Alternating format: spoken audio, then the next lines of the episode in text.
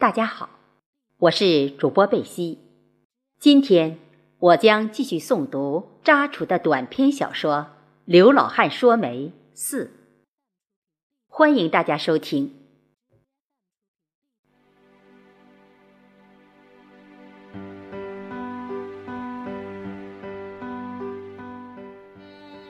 一个星期后，刘喜庆看到刘天旺那边还没动静。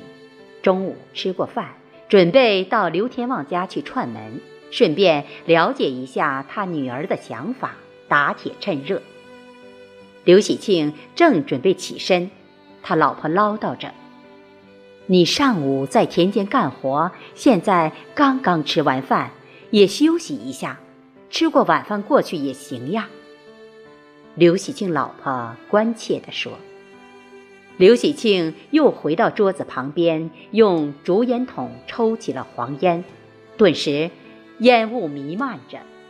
他老婆用手在空中左右摇晃了几下，说：“呛死人！”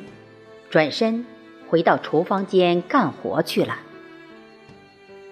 谷雨节过后，农村早稻秧苗移栽完毕，刚栽下去的秧苗也要进行管理。刘喜庆家。种有一亩稻田，半亩旱地，一年四季，庄稼人常年都有活干，所以他与老婆经常要到田间地头劳动。刘喜庆父母亲已经过世，女儿大学毕业后在县城里面工作。在女儿小时候，老婆还想生一个，目的是还想生一个男孩子，被刘喜庆骂了一顿。他认为，男孩女孩都一样。当年，刘喜庆任职大队书记。吃过晚饭，刘喜庆拿着竹制烟筒来到刘天旺家。刘天旺老婆非常高兴地说：“书记来了，吃晚饭没有？请到客厅喝茶。”刘喜庆应答着，他们互相寒暄了一阵。其实。刘天旺老婆心知肚明，也盼他来。女儿的婚事，他与刘天旺不好经常当面催促他，怕女儿有看法，好像是念他离开这个家。刘天旺老婆给刘喜庆泡茶，紧接着又抽了一根烟给他。刘喜庆忙摇手，笑嘻嘻地说：“这个烟不喜欢，我还是抽我的老黄烟吧。”这时候，趴在桌子旁边地上的小黄狗摇着尾巴，用右前爪不时在空中挥舞着，也许是自娱自乐。刘喜庆吸着烟，咳嗽了一下，一本正经的慢声问：“天旺啊，你宝贝女儿呢？”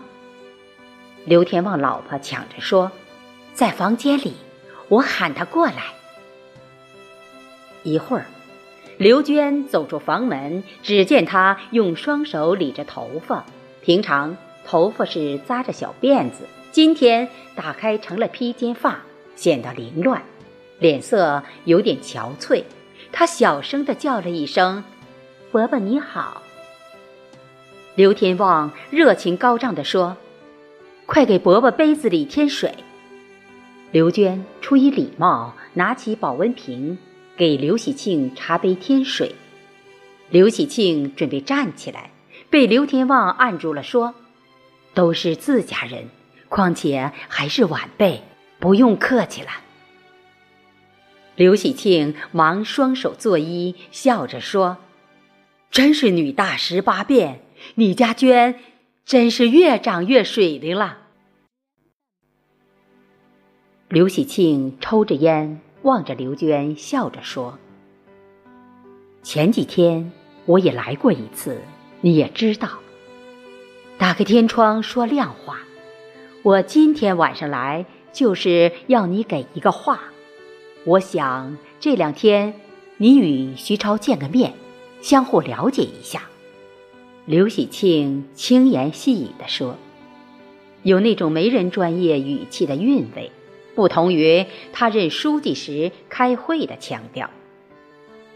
刘喜庆说话时还左顾右盼地望着刘天旺与他老婆，好像期待着他们也帮腔做刘娟的思想工作。刘喜庆说完，屋里面很静，刘娟好像没有听见似的，低着头沉默不语。刘天旺与老婆在旁边干着急。过了一会儿。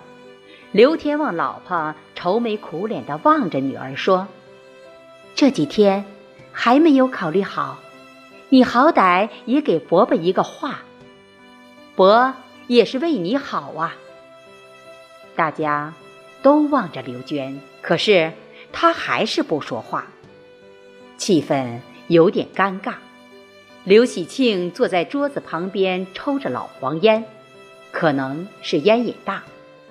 他每次吸烟时，腮帮子都明显憋下去，嘴里面发出“嘘嘘”的声音。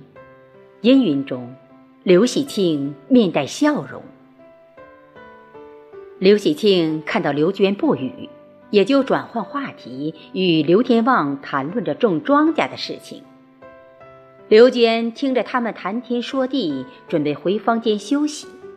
回房间睡觉前，他又用保温瓶给刘喜庆茶杯添水，因为他是家族中德高望重之人，以前又是大队书记，这也是尊重他。